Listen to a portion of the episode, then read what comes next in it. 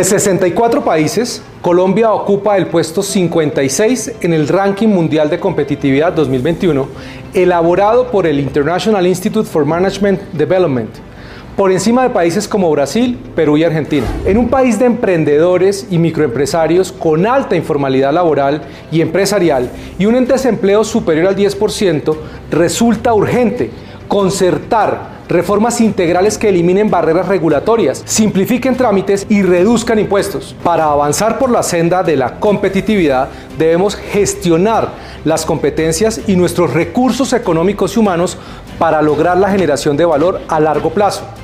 Esto quiere decir inversión, innovación tecnológica y especialización de los productos, talento humano, infraestructura y conectividad. Pero, ¿Qué significa ser competitivos y qué necesitamos para hacerlo? Aquí, en Conciencia Política, te lo explicamos.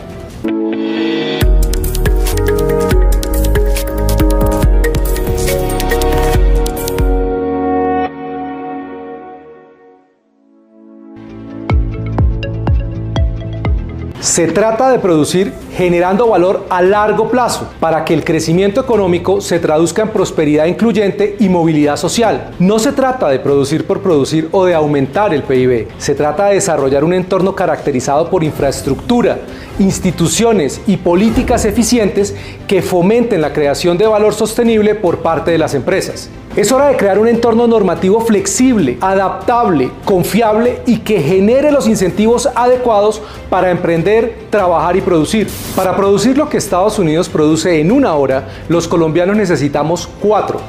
Y en comparación con los países de la OCDE, en una hora de trabajo Colombia solo genera el 35% del producto promedio de esta organización. En el día a día, estos datos se traducen en jornadas laborales más largas, aumentos en los costos de producción, salarios más bajos, informalidad laboral y empresarial, bajo rendimiento y pérdida de valor y de utilidad. Esto implica una reducción de la calidad de vida de los colombianos y una pérdida de tiempo y recursos para generar la riqueza que necesitamos y sacar así a millones de la pobreza. ¿Cuáles son las razones de nuestros bajos niveles de competitividad? Cuando la regulación es compleja e inflexible, afecta de manera desproporcionada a las MIPIMES, pues les impone costos en tiempo y dinero que las obliga a redireccionar recursos al cumplimiento de las obligaciones en lugar de invertir en la mejora de procesos, contratación de personal, aumento de la productividad y generación de valor para ser más competitivos. Según el índice de burocracia elaborado por el ICP, a un microempresario promedio en Colombia le toman 524 horas anuales cumplir con sus deberes burocráticos. Y el país cuenta con una alta carga recuratoria, ocupando el puesto 123 entre 141 países. Por otra parte, la carga impositiva que deben pagar las empresas por impuestos y contribuciones es un obstáculo para la formalización, la competitividad y la generación de empleo. Como lo muestra el Banco Mundial en el reporte Pay in Texas 2020, la tasa total de impuestos y contribuciones sobre el porcentaje de ganancias de las empresas es del 71.2%, fomentando así la informalidad. De acuerdo con el Índice de Competitividad Fiscal Internacional 2021, que mide Tax Foundation, Colombia ocupa el puesto 31 entre un grupo de 37 territorios y el puesto 37 en el rango de impuestos corporativos. En el país, las tasas de impuestos a las ganancias corporativas es del 31%, lo que está significativamente por encima del promedio de los demás miembros de la OCDE, que es del 22.9%. Las barreras regulatorias, las trabas burocráticas y los altos impuestos a las empresas generan desincentivos al emprendimiento y la función empresarial, lo que conlleva la informalidad, la cual tiene altos costos sociales e impide que avancemos por la senda de la productividad y la superación de la pobreza. La inflexibilidad del mercado laboral impacta en la generación de empleo e incentiva la informalidad laboral. Como lo muestra el informe de emisión de empleo, la situación actual se caracteriza en dos grandes problemas.